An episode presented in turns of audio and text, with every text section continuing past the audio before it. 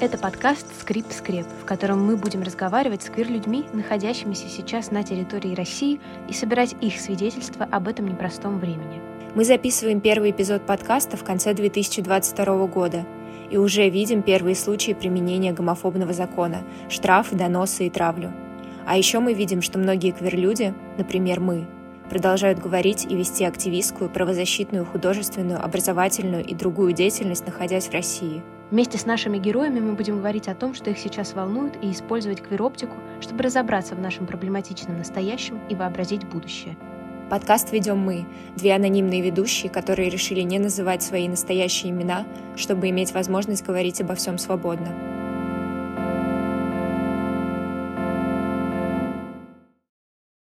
Ну что же, мы начинаем наш новый выпуск подкаста «Скрип-скреп».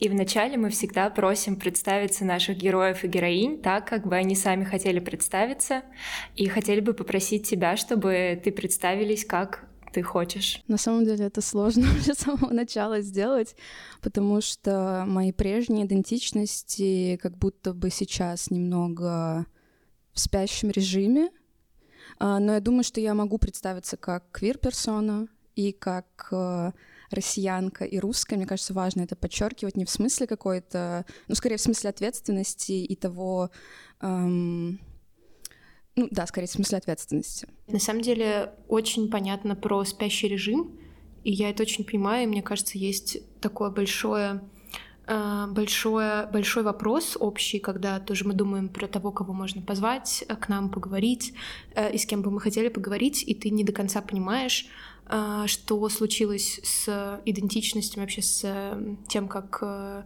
люди себя определяют, потому что, казалось бы, это было то вообще, что мы так долго строили и продвигали, а теперь ты даже не понимаешь, а, с чего заходить, с чего начинать.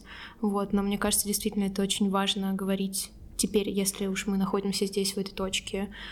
Сколько а... идентичностей было разрушено войной? В целом, наверное, моя идентичность как э, феминистской исследовательницы, она все еще сохраняется в каком-то смысле. Все равно, ну, я не знаю, как бы э, я просто обычно это обсуждаю в тех э, компаниях, где как бы все и так без слов понятно, поэтому мне сейчас немного сложно это облекать в слова, потому что как бы, ну, я все еще по-прежнему феминистская исследовательница, наверное, но чего-то прям конкретного я особенно не делаю делаю иногда, гораздо реже, чем раньше. Вот. Угу. Но это, наверное, если пытаться определить свою деятельность, свою идентичность через действие, а не через как бы взгляд или оптику, хотя на самом деле она же никуда не исчезает, а может Оптика, быть даже да. усиливается. Да. И вопрос, наверное, мой об этом именно это твоя идентичность как феминистской исследовательницы, а насколько она а, за прошедший год, может быть, не в плане действий, а именно в плане какое-то понимание необходимости сейчас, насколько она вообще усилилась, насколько она для тебя важна? Ну, она стала очень важной, я думаю, еще важнее. И на самом деле замечаю с каждым годом, как все она как эта, эта идентичность, она обрастает как бы другими, а, да, то есть для меня, например, важно говорить не просто о феминизме, а о феминизме, который при этом говорит про эм, те же самые квир-исследования, да, про э, деколониальные исследования. То есть мне кажется конкретно сейчас, что вот просто белый цисгет-феминизм, он, ну, не нужен. ну, то есть это такой э, girl-boss vibe, который как раз сейчас довольно мейнстримным становится, мне кажется, в частности, в России. И ну, он мне вроде как и должен быть близок, потому что это все равно еще феминизм, но при этом к нему очень много вопросов и ну, претензий и критики. А, и отчасти поэтому сейчас моя феминистская идентичность может быть, ну, феминистская исследовательская идентичность отчасти на паузе в спящем режиме, потому что в России сложно добавлять и квир-аспект, и деколониальный аспект, потому что это уже становится, по сути, вне закона, и ну, не очень безопасно этим заниматься открыто да, то есть мы можем еще говорить, например, там, про проблемы женщин еще как-то там, грубо говоря, а если мы начнем говорить про то, что гендер — это не М и Ж, да, например, а то, что это гораздо более сложная какая-то субстанция, явление, что это вообще может быть даже и не существительное, а скорее какой-то глагол. И, в общем, если мы начнем углубляться именно вот в теорию, то это становится как бы что, пропагандой? Или как, как, как вообще? Если мы начинаем говорить и критиковать там Россию как э, империю, то это тоже уже как бы такой заходик опасный. Дискредитация. Да. да.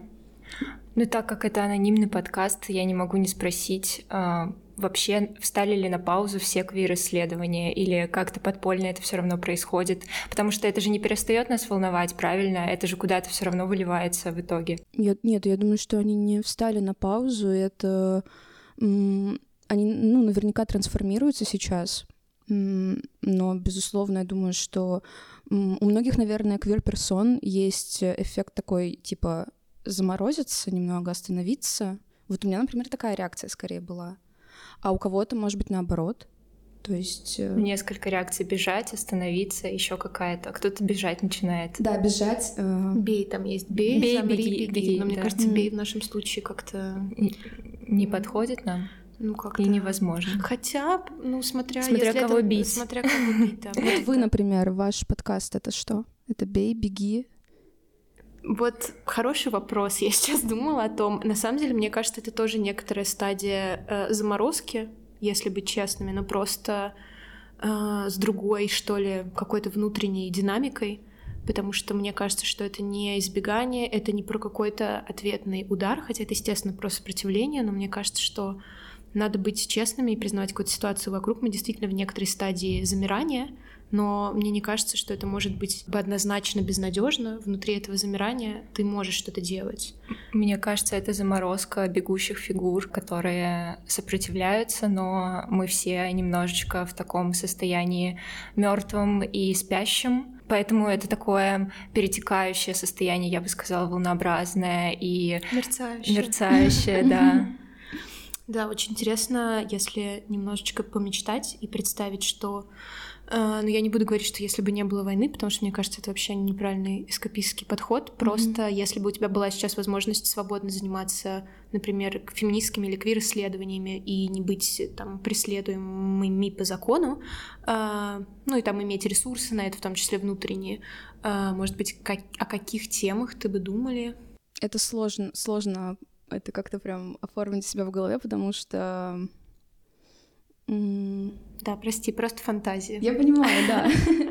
А, ну, мне бы, конечно, хотелось больше рассуждать про небинарность, и особенно как она переплетается с феминизмом, да, и можно ли, например, а, мыслить себя в качестве феминистки и одновременно небинарной персоны.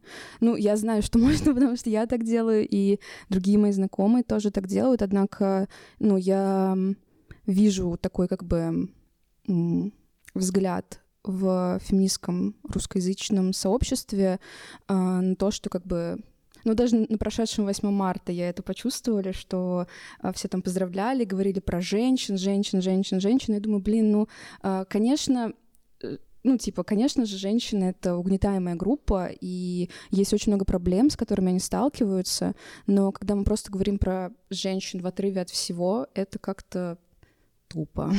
Ну, это часть как будто бы вот этого girl boss тоже немножечко да. феминизма.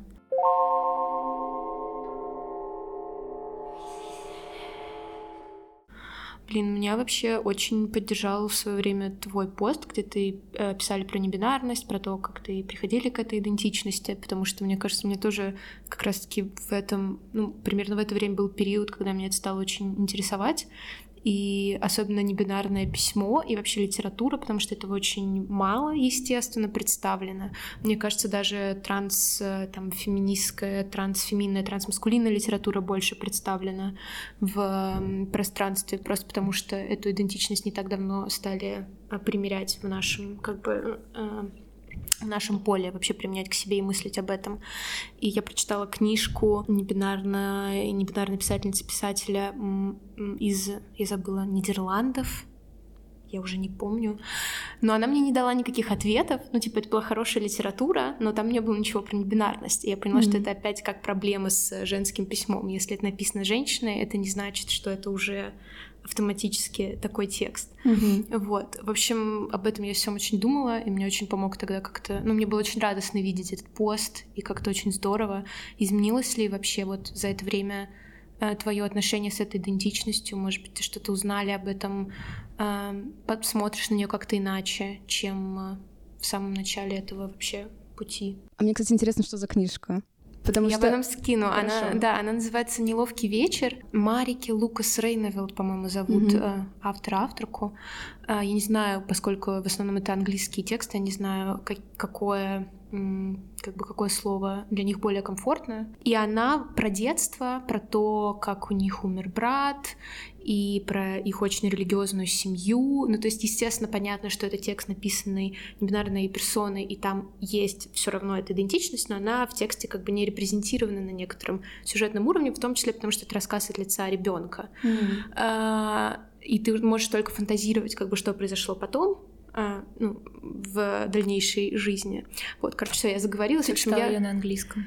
Не, я читала ее на русском. Какие там пронауны? По-моему, они говорят э, о себе в женском лице, но это как бы рассказ из... Э, это повествование э, из того момента, когда им было 10 13 лет, mm-hmm. и как бы на этом все заканчивается. Они не говорят про себя в текущей жизни, и там даже нет, на самом деле, они не говорят про это, что это автофикшн или еще что-то, поэтому делать какие-то предположения я не стала. Угу. Здорово, что это переведено.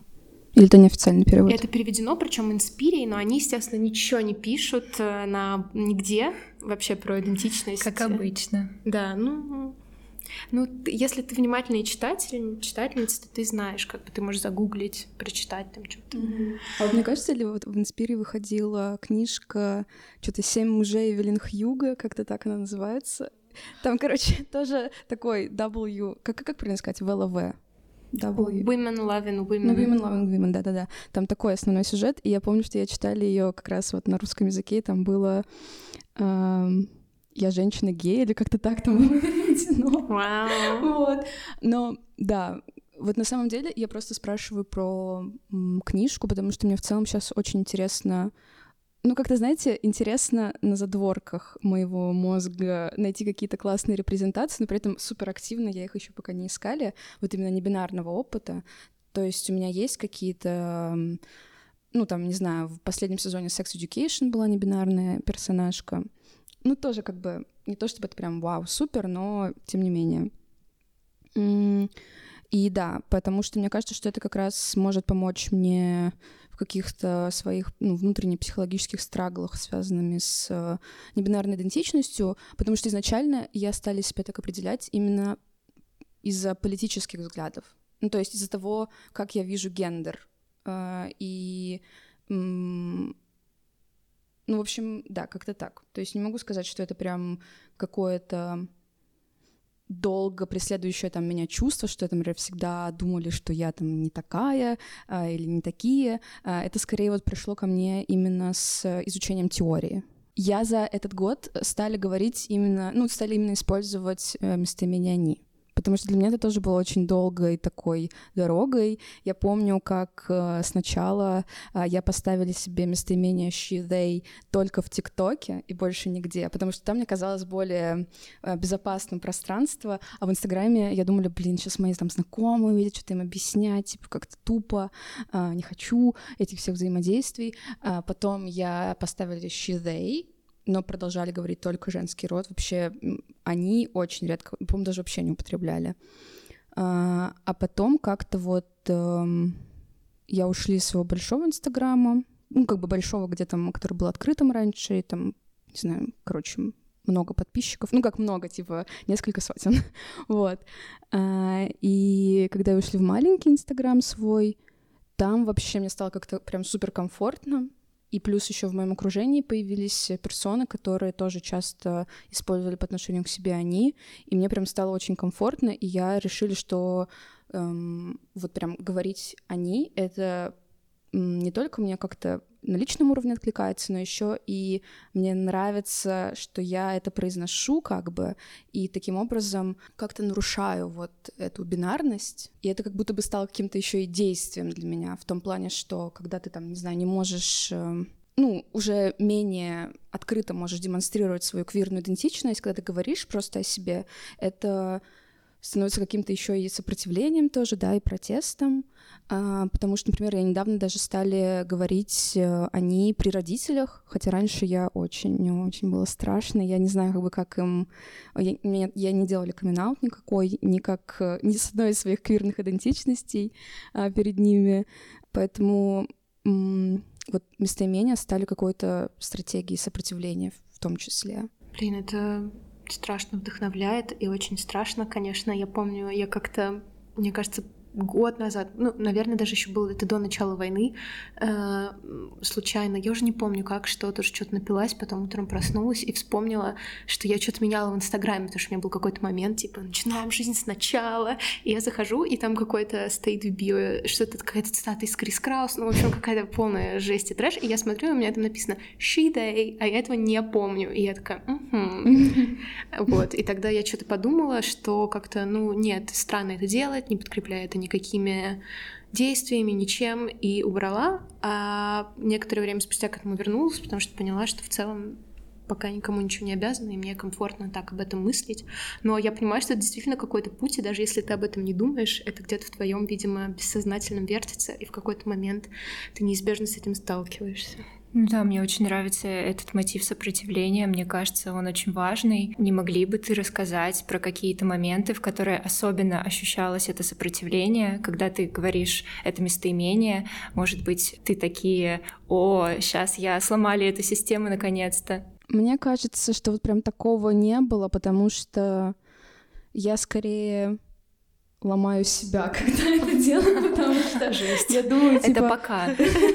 Я думаю, типа, о боже, я сейчас скажу они, и что они подумают, господи, как будет неудобно, как будет неловко, я поставлю их в неловкое положение, и станет неловко мне. Но в последнее время я стараюсь, типа, э, это тоже обрубать и прям вот, типа, говорить и думать, что пускай им будет неловко, окей, типа, это я, это моя идентичность, вот. Но мне очень нравится всегда, я, правда, не знаю, как это, как реагируют люди на другой стороне, я просто много всего покупаю на Авито, и я всегда на Авито использую только они, и мне интересно, что они думают. Их сопротивление.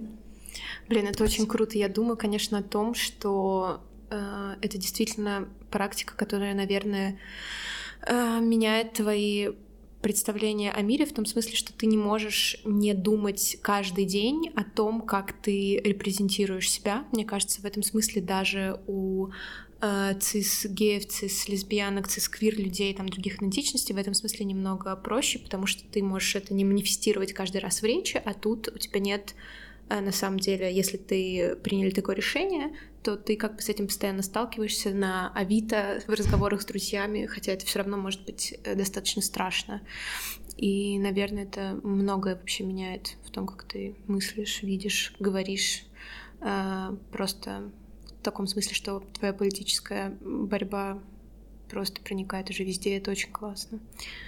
Я думаю, что можно вернуться к тому, с чего мы начали, про идентичности, потому что мы очень хотели поговорить с тобой в том числе как с персоной, которая интересуется феминистской урбанистикой, если я правильно это э, называю, и это никак не изменилось в своем, э, в своем таком первоначальном виде, потому что а, мы когда думали, о чем будет интересно поговорить, поняли, что в целом одна из основных, один из основных фокусов нашего подкаста — это разговор про то, как мы сейчас, квир-персоны, которые находятся в России, а, сталкиваемся с изменившейся здесь средой, и мы вообще очень много рассуждали про безопасность и про то, как сейчас стало небезопасно в городе, даже на каком-то а, психологическом уровне. Ты видишь эти билборды с военными. Э, ты, я не знаю, у меня вчера был такой кейс, что я шла и видела билборды с военными, а рядом, значит, был очень огромный билборд, где мужчина рассматривает женскую грудь под, под лупой, под микроскопом. Реклама какая-то. Да, просто реклама mm-hmm. какого-то сериала на ТНТ. И я просто, ну, была в бешенстве, и ты никак не можешь как бы этому сопротивляться. А, вот, и мы хотели поговорить о наших э, самых смелых мечтах, как мог бы выглядеть квир-город, что это за безопасность такая, что это за квир-улицы, квир-здания, квир э, какие-то институции. Вот, э, может быть, мы выскажем какие-то свои предположения о том, как это могло бы выглядеть в лучшем из миров. Ну, на самом деле... Эм это звучит очень интересно. Вот, мне было бы интересно послушать, э, как э, вы это представляете, потому что у меня сейчас э, долго, на самом деле, уже фаза достаточно глубокого разочарования в гендерную ну, скорее именно в гендерной урбанистике, не в феминистской, потому что вот, ну, как бы я какое-то время это изучаю, рассказываю об этом на лекциях, еще где-то. И э, я понимаю, что я все это время рассказывали про город для белых, богатых, ну плюс типа не бедных э, цис женщин. То есть это типа вот эта парадигма, например, которая часто используется в феминистской урбанистике, то есть сделать пространство более безопасным с помощью большего количества света, с помощью просматриваемости пространств, да, чтобы было больше общественных пространств. Иногда эти проекты еще подразумевают типа инструктаж полицейских, да, чтобы было больше представителей каких-то контролирующих в этих местах. Ну и как бы мне кажется, что если мы эту, вот, э эти примеры положим, например, для представителей, не знаю, более дискриминируемых групп, чем белые цисгет женщины, то это будет нифига не улучшение, это будет скорее наоборот, э, ну, как бы для людей, которые не вписываются в эту, ну да, белую, обеспеченную группу, скорее наоборот, желательно ускользнуть от государства каким-то образом, от его контроля, да, то есть э, те же самые вот, например, по-моему, Сеул часто называют достаточно безопасным городом, что там вот даже можно, ну, типа, ну, да, наверное, безопасно комфортным городом, потому что там даже есть магазины без продавцов, и вот ты можешь просто прийти, и там сама все отсканируешь, и уходишь, но при этом там везде стоят камеры, и типа это вообще супер э, за камера, кам камерованный, так сказать, город. И э, я вот когда думаю про это, я каждый раз, когда захожу в метро, я думаю, типа, блин, они видят мое лицо, меня это бесит, мне я это не нравится. прохожу все время, опустив низко голову, и думаю, ну кому это поможет, наверное, это вряд ли так работает. И я еще все время делаю, чтобы э, люди не подумали, охранники, охранницы, что я типа прячусь. Я такая, где моя карточка? Не знаю, зачем. Нам надо выработать способы, потому что я сейчас читаю книгу «Младший брат». Это как раз тоже про такое полицейское государство. И там камеры считывали походки людей. А, и, э, собственно, главный герой все время подсыпал что-то в ботинки, чтобы менять походку. И нам тоже нужно придумать что-то, какие-то подсыпающие штуки для, для лица, я не знаю. Вообще был ну... проект, по-моему, у Катрины Ненашевой, когда они меняли лица, чтобы их камеры не распознавали. Да, но мне кажется, в условиях все-таки э, сегодняшней реальности 2023 года, если ты придешь в метро с разукрашенным лицом, мне кажется, тебя просто даже ты еще не успеешь дойти. Ну, если это будет не, не, не факт, конечно, но есть высокая вероятность, если вы еще группа людей придете, что вас просто уведут mm-hmm. в будочку. Я помню, что какое-то время я э, надеялись на маску, но маска, конечно, ну, она может затруднить, но она не спасет. И я помню, что где-то читали про то, что бр... по расстоянию между глаз... Да, да, потому что... сейчас бесцветные брови, как вы думаете, Блин, я боюсь, что может быть, но... но нет. Да, по-моему, они смотрят по расстоянию между глаз, потому что это единственное, что ты не можешь операционно никак исправить. Mm-hmm. Даже если ты захочешь сменить идентичность, условно тебе глаза не сделают там mm-hmm. ближе, дальше. Да, но... Еще кто-то говорил про уши, по-моему. Про уши? Да. Это нам с тобой на протесте однажды сказали, девочки, прикройте уши. И мы такие, да-да-да, да-да-да. Вот. Ну, вообще, да, на самом деле, я тоже, когда пыталась сегодня, я даже записала себе какие-то пункты, когда пыталась фантазировать про квир-город, и, во-первых, я тоже поняла, что вот эта вот догма безопасности, она, конечно, при текущем режиме, да даже, наверное, при демократическом таком капитализме не будет работать э, на пользу всех, а наоборот, возможно, некоторым людям будет угрожать, и мы можем видеть это на примере все равно, да, там, государств типа Америки с их самым высоким количеством э, заключенных и с самым большим количеством там небелых заключенных и так далее. Но все-таки я пыталась что-то представить, и первое, что мне пришло на ум, я не знаю, согласитесь вы со мной или нет, это какая-то еще другая какое-то внимание к экологии и к тем продуктам, которые ты можешь, например, выращивать. В общем, такие штуки, которые подрывают немножечко экономику, в том, ну, экономический строй в том числе. Но, опять же, это настолько фантазии из какой-то утопии, типа вот это возвращение там какому-то аграрному сельскохозяйству. В общем, это настолько проблематично, но это то, о чем я думала, потому что это что-то, что может в том числе повлиять на твой эм, ну, на, в общем, вы поняли, на твой, как бы, но от твоего уровня дохода не напрямую зависит, хотя тоже зависит. В общем, не знаю, это были мои фантазии, я дальше посылаю вас об этом размышлять. Я, может быть, просто хочу огород выращивать, я не знаю. Нет, это прикольная инициатива, давай что-нибудь вырастим. Мы же это не, не делаем.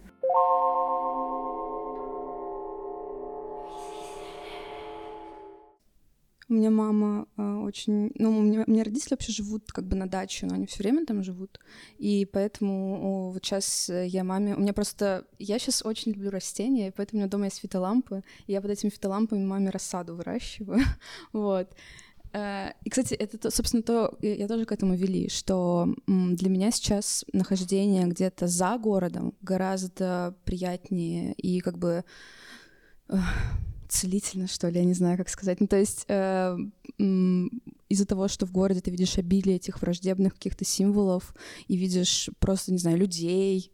Вот я часто, например, еду в метро, просто смотрю на, людей по сторонам, и мне, ну, типа, становится ну, не по себе, скажем так, или там ты видишь какие-то проблески людей, которые смотрят пропаганду. Например, я недавно пришли э, на Озон забирать заказ, и там сотрудница смотрела послание федеральному собранию, а, и я просто так, типа, реально, ты смотришь это через интернет, почему ты это делаешь, вот, а, и да, поэтому как бы быть в, ну, как бы не совсем прям в глухом лесу, да, но вот как-то вне города поприятнее. Хотя там тоже... Это тоже, кстати, интересный вопрос, потому что на самом деле в квир-урбанистике есть такое деление.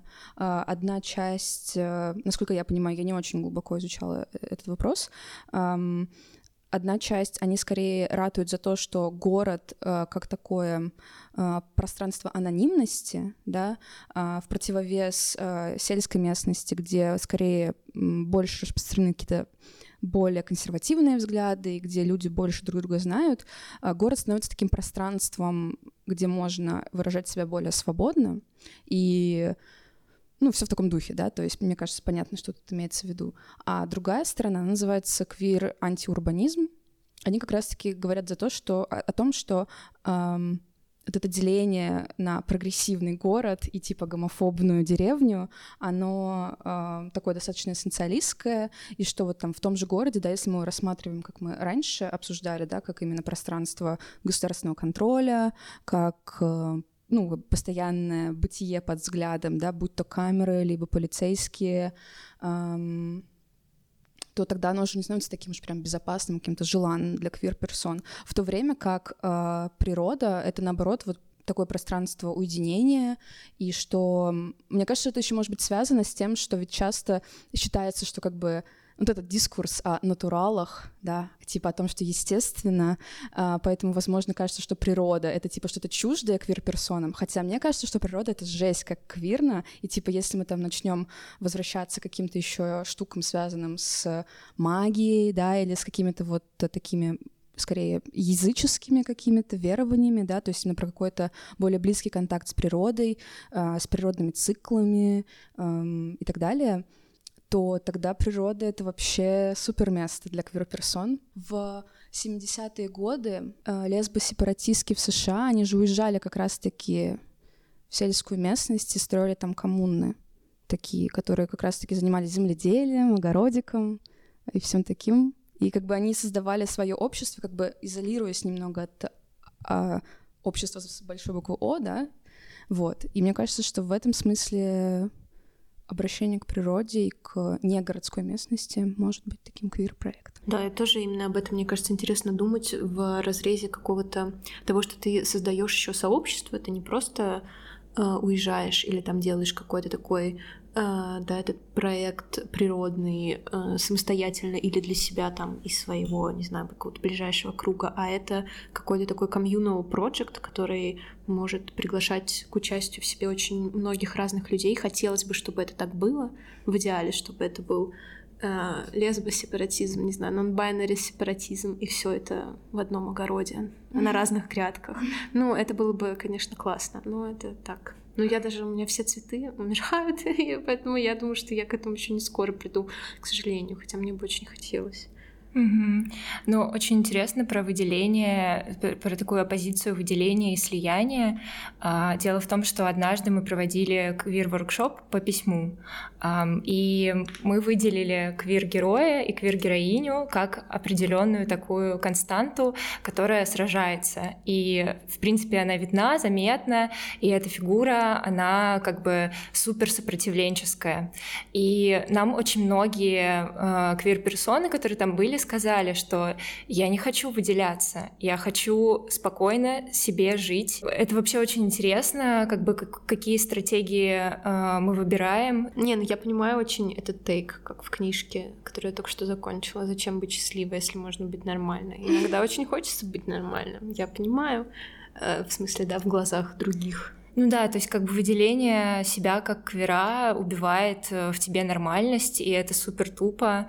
А, вот как, как бы скорее у меня вопрос про то, как найти здесь баланс, а, про то, как и спрятаться, и выделиться одновременно, чтобы это было продуктивно, эффективно и сопротивленчески. Вот я согласна. Я, знаешь, думаю, когда я думаю о квир-городе, мне все время встают вот эти противоречия. С одной стороны, безопасность, а с другой стороны, ты понимаешь, что эта безопасность никогда не будет равно безопасной для всех. Да. С одной стороны борьба, а с другой стороны ты не можешь, да, какие-то безопасные пространства для протеста. С другой стороны, опять же, мы, в общем, постоянное вот это ощущение попытки найти вот это какое-то нечто среднее между всем этим, mm-hmm. и моих, фан- мои фантазии не заводят в тупик. Я не знаю, может быть, я просто не умею пользоваться вертикальным воображением, но я правда понимаю, что это какой-то очень сложный проект для будущего, и не так-то это просто сделать. Ну, в этом как бы большое противоречие, поэтому я подняла этот вопрос. Собственно, нам нужно к чему-то прийти, но Прямо мы сейчас? не можем, да, но мы не можем. Но мы, кстати, уважаемые слушатели, мы ждем ваших, э, может быть, каких-то рассуждений на этот счет, э, как это уравновесить и как это соединить. Да, но если были еще какие-то идеи про квир-город, мне кажется, что, ну, вот у меня есть, наверное, одно одно предложение, которое может позволить, э, ну, не сделать города квирными, да, но типа хотя бы приблизиться немножко к этому, это скорее про какие-то репрезентации, то есть, например, ну, понятно, что там, если мы говорим про нынешнюю Москву, мы не можем ожидать то, что будут висеть, висеть ЛГБТ-флаги везде, но при этом, мне кажется, все равно как-то, ну, с какой-то помощью можно усмотреть queer-coding, то есть я, например, в своей голове э, категоризирую пространство как ну, может быть, не прям квирное, типа queer-friendly, если, например, это веганское место. У вас нет такого? Да, ну, конечно. Вот. И как-то как будто если ты в веганском пространстве, в веганском кафе, то тебе сразу как-то побезопаснее. То есть, типа, скорее всего, люди там плюс-минус политически тебе поближе будут, чем в, во вкусной точке или где-то еще. Не знаю. вот. Да, есть такое. Но вот, э, опять же, я думаю о том, что, с другой стороны, мы понимаем, что, скорее всего, в том числе люди в веган-кафе обладают более высоким уровнем дохода, да, и вот эти все вещи, и ты опять чувствуешь, что ты упираешься вот в это очень-очень-очень большое слияние факторов и вообще в интерсекциональность, которая тоже не может быть э, отделима от мечты о квир-городе, и ты понимаешь, что, блин, все таки придется менять вообще все подчастую, чтобы это было действительно так. Ну да, я согласна, есть такие маркеры, но вот даже э, в одном месте в Москве и мы сейчас не здесь находимся на двери, э, да, помимо того, что есть, например, квир-флаг, правда, уже в ЧБ-варианте, чтобы никого не триггерить. Есть peace sign, да, просто потому что ты не можешь мыслить это себя так, причем не в разрезе пацифистской борьбы, да, а в разрезе сопротивления, которое приведет к победе украинской стороны заявление о мире не работает. Э, там есть, э, по-моему, знак иноагента, еще чего-то. Ну, в общем, несколько, короче, чтобы, да, определить себя и почувствовать себя безопасно, я была бы рада, если бы действительно в пространстве были там вот эти все очень разные, как бы, репрезентации опыта, который, может быть, даже у тебя нет, но ты понимаешь, что это не значит, что его больше ни у кого нет.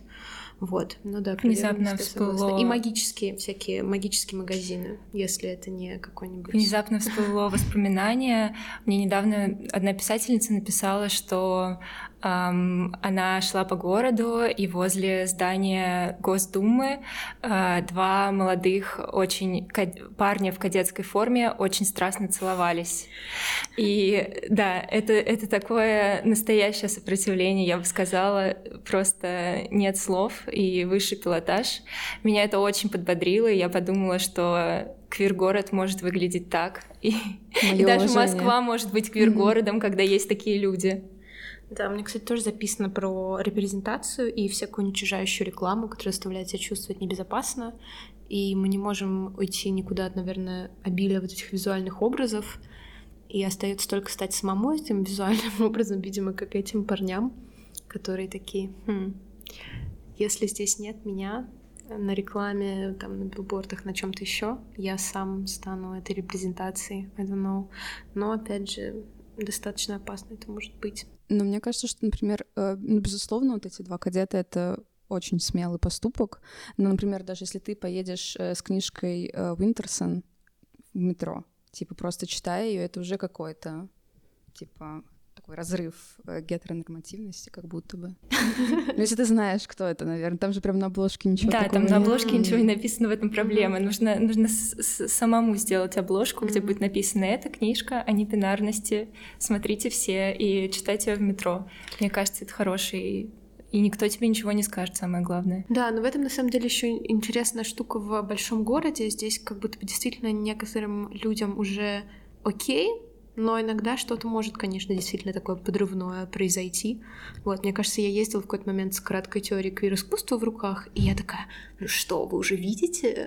Что, вы уже видите это? Но как-то в основном всем было достаточно все равно. Мне кажется, там пару раз какой-то заинтересованный, скорее, взгляд я поймала. Ну, то есть это скорее тоже такая практика внутреннего э, сопротивления, которая, естественно, важна, но, возможно, она больше про твое ощущение в пространстве и твое присвоение этого пространства, что тоже, конечно, супер важно.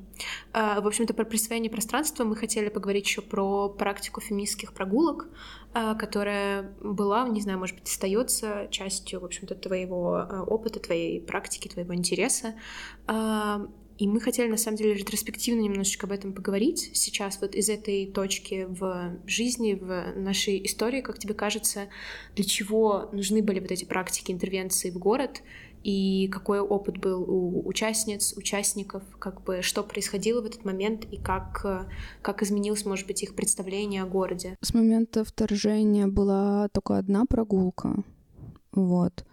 И э, тогда это было, конечно, супер, э, я думаю, воодушев... ну, не воодушевляющее, а скорее как-то обнадеживающее для тех, кто пришли, потому что, опять же, я думаю, что многие, особенно это было, это было в сентябре, э, поэтому уже там несколько месяцев с 24 февраля прошло, поэтому часть уже уехали, да, и многие как раз начинали оставаться вот в этом одиночестве, и встретиться с э, единомышленницами, единомышленниками было приятно в любом случае, но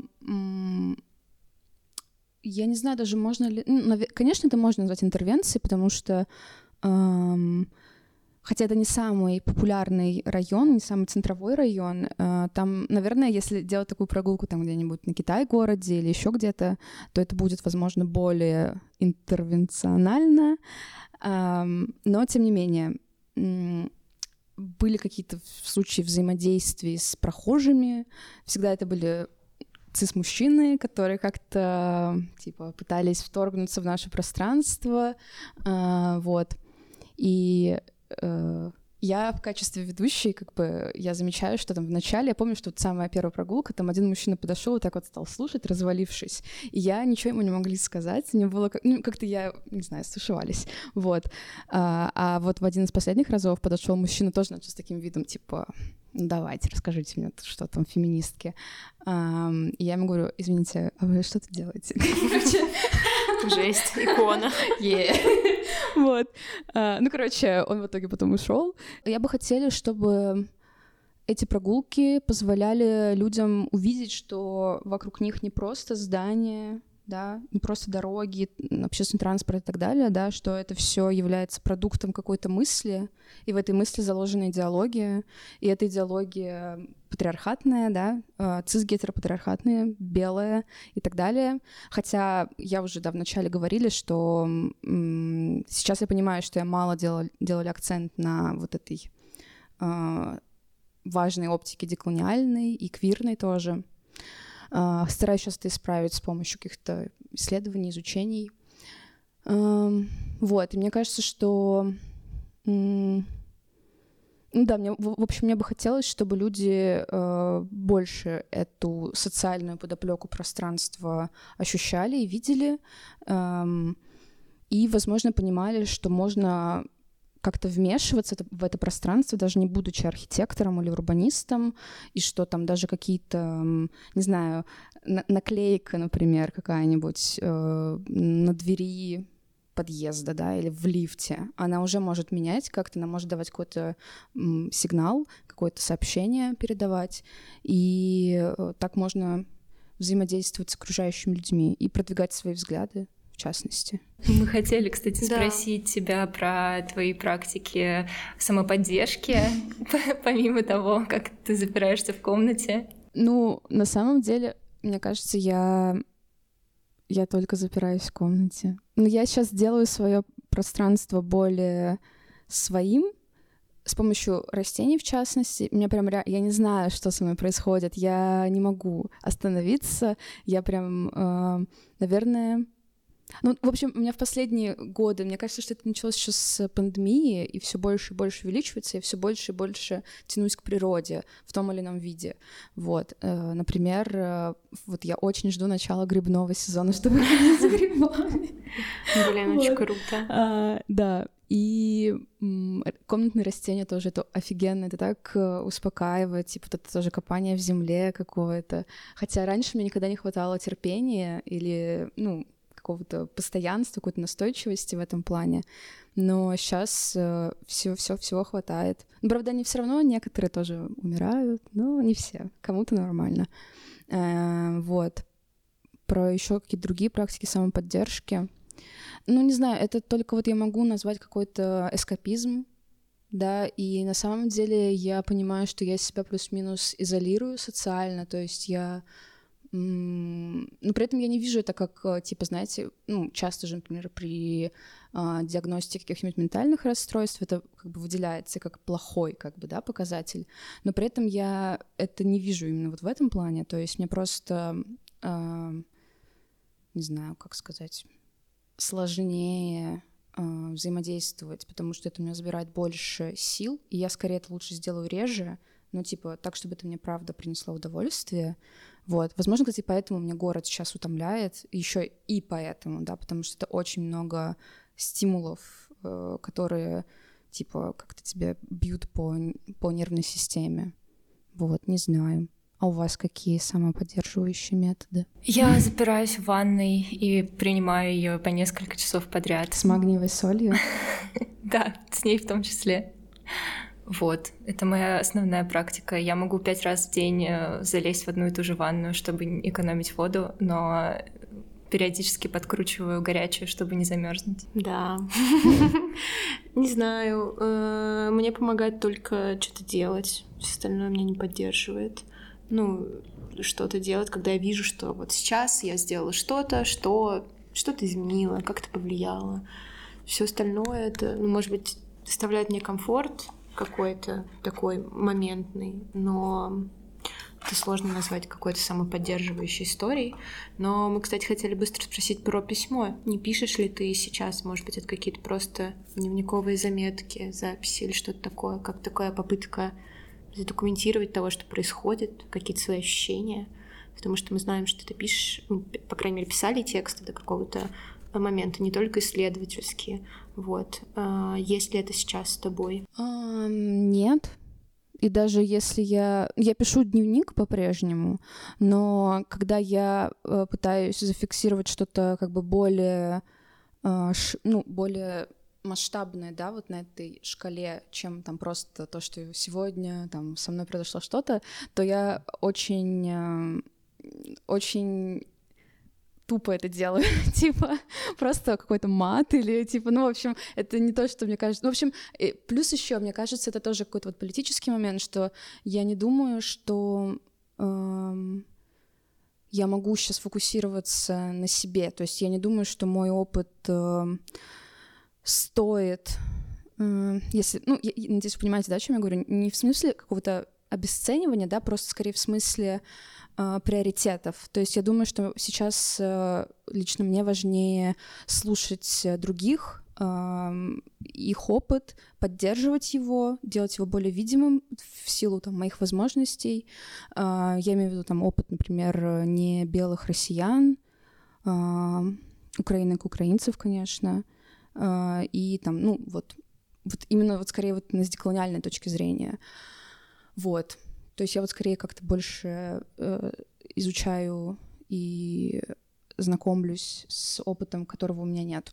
Ну, потому что я там носительница вот этой привилегии, будучи русской в России.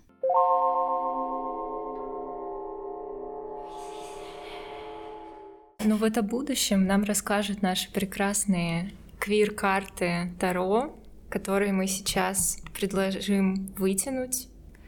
Давайте вытянем одну карту. А на какой вопрос она ответит? А Ты давайте должна придумать вопрос. Да. Ты должна, да. Ну, не обязательно, но... Я думала, что мы спросим про то, что нас глобально может поддержать в mm-hmm. будущем. Закончим на этой ноте, так как мы много говорили о практиках самоподдержки. Да, мне кажется, хорошая идея. Мне тянуть надо. Угу. Рыцарь кубков. Угу, ну это неплохая карта, насколько ну, я знаю. Да, кубки. Э, я помню, что в какой-то момент я подумали, что рыцарь кубков это мой краш из всех придворных арканов.